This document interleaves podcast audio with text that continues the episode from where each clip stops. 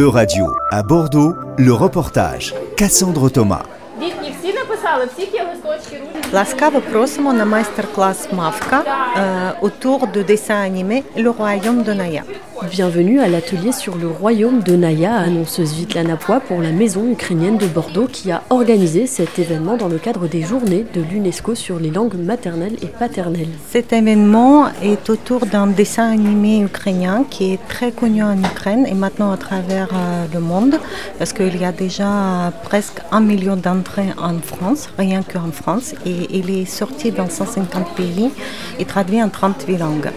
Euh, L'intérêt de cet atelier, c'était de présenter l'univers de Mavka, qui est basé sur euh, le folklore ukrainien, euh, unique, sur une œuvre d'une écrivaine très connue de début du XXe siècle en Ukraine, Lesia Ukrainka. Les participants ont tous vu le film qui raconte l'histoire de Naya, l'esprit de la forêt qui tombe amoureuse d'un humain. Ça parle de, de l'écologie, de l'environnement, de cohabitation, de comprendre l'autre, de paix, de la guerre. Donc il y a beaucoup, beaucoup de strates dans ce dessin animé et même les adultes peuvent euh, le regarder et voir euh, des choses euh, actuelles et peut-être le voir différemment. Diana, 11 ans, est arrivée en France il y a près de deux ans et elle a choisi de décorer un genre d'attrape-rêve en bois. Je colorier un truc, je sais pas comment ça s'appelle, un oiseau et, un, et fleurs.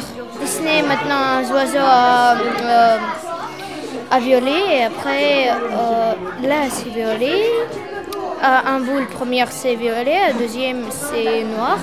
L'idée de- d'utiliser la, la technique particulière euh, euh, qui s'appelle Petrikivka, c'est un dessin, c'est un coup de pinceau, euh, pinceau très particulier euh, pour utiliser ça pour décorer euh, des petits objets, objets en bois. Un atelier qui intervient deux ans après le déclenchement de la guerre et la participation de 23 enfants montre qu'il est important pour eux aussi de se réunir. Je pense qu'il y a beaucoup qui sont arrivés depuis euh, 2022, mais ce qui est étonnant parce qu'on a fait la présentation, les enfants ont fait leur présentation tout à l'heure. Et en fait il y a des enfants qui sont venus de Bergerac, de Lot-et-Garonne, Euh, donc euh, euh, ils sont venus, ils ont fait plus d'une heure de route avec leurs parents pour pouvoir participer à cet atelier, donc euh, ce qui montre vraiment un réel besoin de se réunir, de faire des choses ensemble. Pour Yana, artiste et membre de l'association, cet atelier participe également de la préservation de la langue ukrainienne dans un contexte où elle est particulièrement menacée. C'est très important de, de discuter parce que c'est très important de